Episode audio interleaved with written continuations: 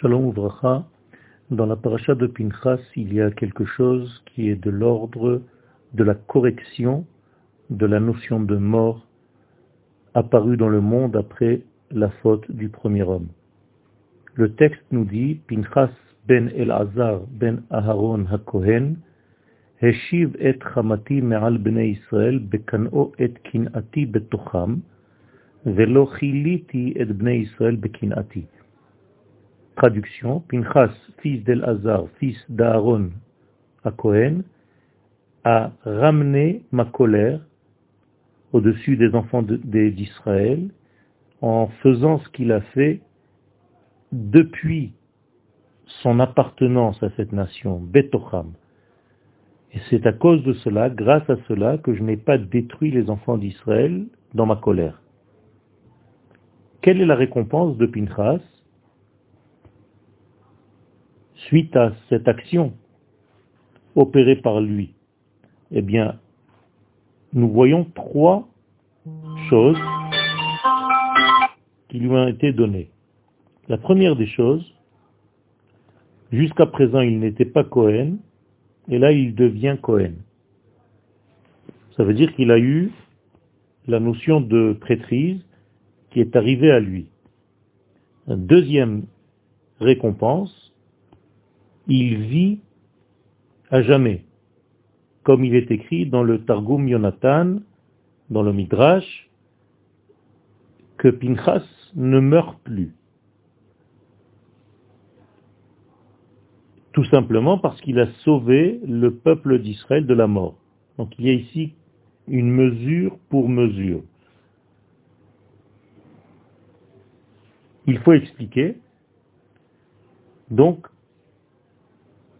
ces trois degrés que nous avons trouvés chez Pinchas, mais que nous n'avons pas trouvés chez Moshe, alors que Moshe lui aussi a sauvé pas mal de fois les enfants d'Israël, il a donné même sa vie pour eux, et il n'a pas eu cette récompense de vivre éternellement. La même chose pour Aharon à Cohen, qui a sauvé les enfants d'Israël d'une épidémie, et il a fait l'actorex par rapport à Korach, et lui non plus n'a pas eu cette récompense. Les commentateurs nous disent que Akadosh Baruchu récompense mesure pour mesure. Or, nous voyons ici qu'il y a quelque chose qui est apparemment démesuré concernant Pinchas, alors que d'autres qui ont fait la même chose et qui ont sauvé le peuple d'Israël n'ont pas eu le mérite d'avoir ce genre de récompense, précisément la vie éternelle. Alors il faut comprendre que la vie éternelle, ici qui a été donnée à Pinchas, prouve que Pinchas est arrivé au niveau du premier homme avant la faute. Autrement dit, il est dans un état de vie, de vitalité, qui précède la faute de la consommation de l'arbre de la connaissance. Je rappelle que cette consommation, c'est elle qui a amené la notion de mort dans le monde, qui n'existait pas avant.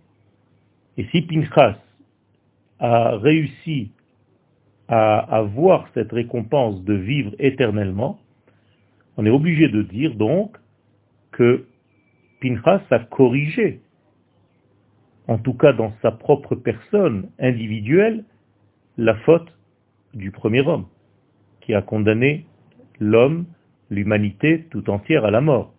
Or, Pinchas inverse le processus, puisqu'il a droit maintenant à une vie éternelle. Et d'ailleurs, cette vie éternelle lui est donnée immédiatement après avoir fait ce qu'il a fait.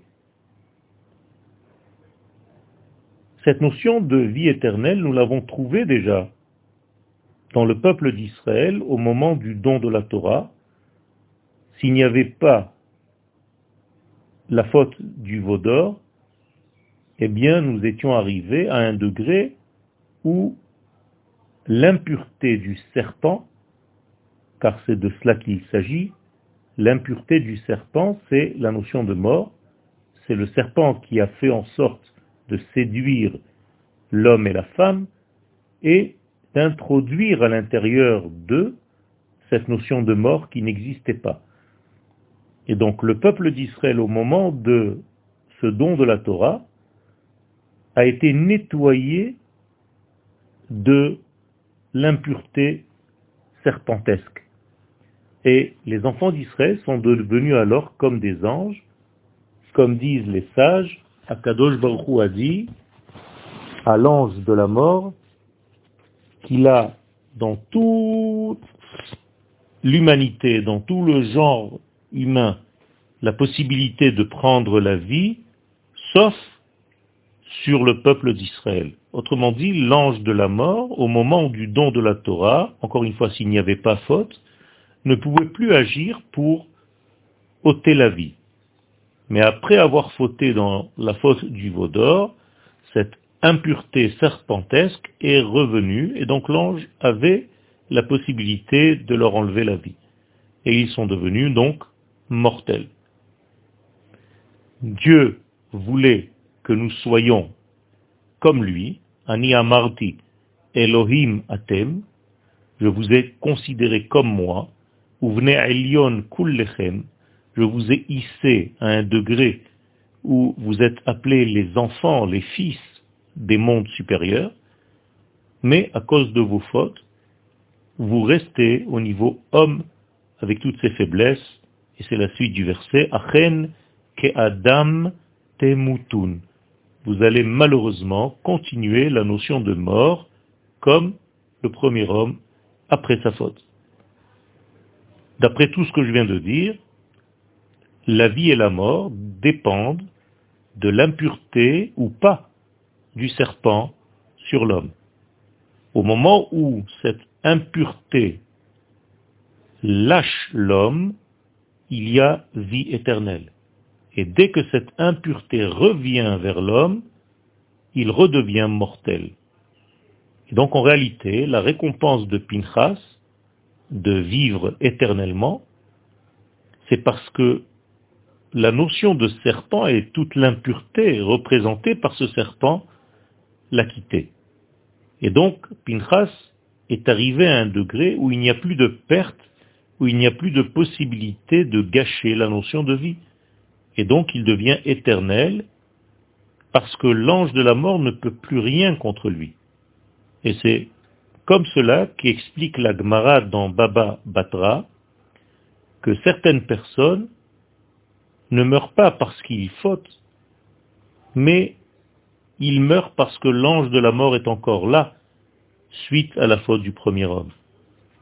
C'est-à-dire que si on devait fouiller dans leur propre vie, il n'y avait pas de faute qui pourrait causer la mort à ces hommes-là, mais étant donné que nous sommes encore sous l'emprise de la faute du premier homme, eh bien, la mort les atteint.